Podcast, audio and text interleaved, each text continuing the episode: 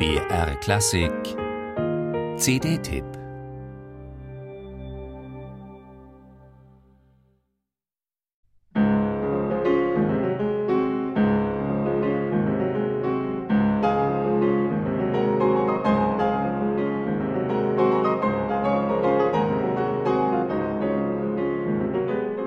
Eine delikate Klavierminiatur aus den Danzas Afro-Cubanas des kubanischen Komponisten Ernesto Lecuona war das.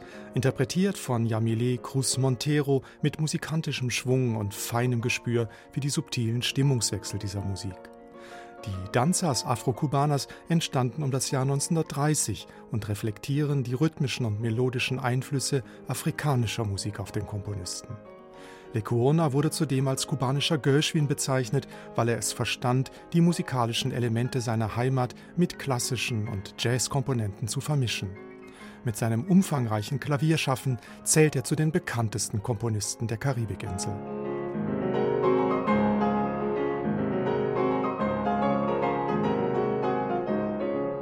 Als Christoph Kolumbus 1492 auf Kuba landete, nannte er die Insel das schönste Land, das Menschen je gesehen.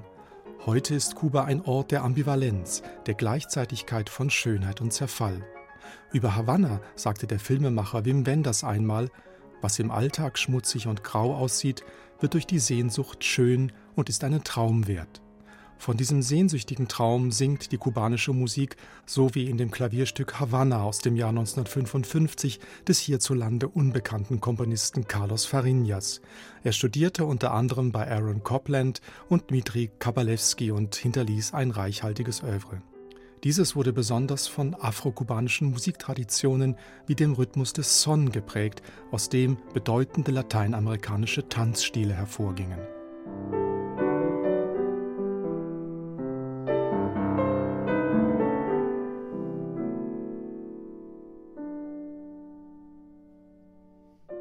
Die Pianistin Yamile Cruz Montero überzeugt nicht nur durch ihre kongeniale Gestaltung der kubanischen Klavierpoesie, sondern auch durch ihre spannende Werkauswahl. So lässt sie in ihrem Piano Cubano Album bei uns gänzlich unbekannte Komponisten wie den gerade erklungenen Carlos Fariñas musikalisch zu Wort kommen.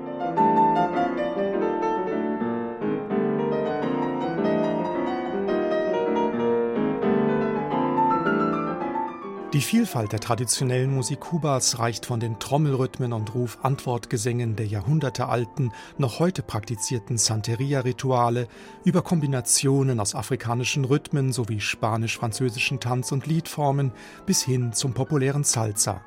Mit dem Jazz wurden ebenfalls vielfältige und fruchtbare Verbindungen eingegangen, was sich auch auf die kubanische Kunstmusik auswirkte. Das gilt in besonderem Maße für den kubanischen Pianisten und Komponisten Andrés Alén, dessen Werke populäre Musik aus Kuba und Lateinamerika mit Klassik und Jazz reizvoll vermischen. In seinem Klavierstück Emiliano lässt die Partitur sogar den im Jazz üblichen Raum für Improvisationen, den Yamile Cruz Montero mit hinreißender Spielfreude und Gestaltungsfantasie ausnutzt.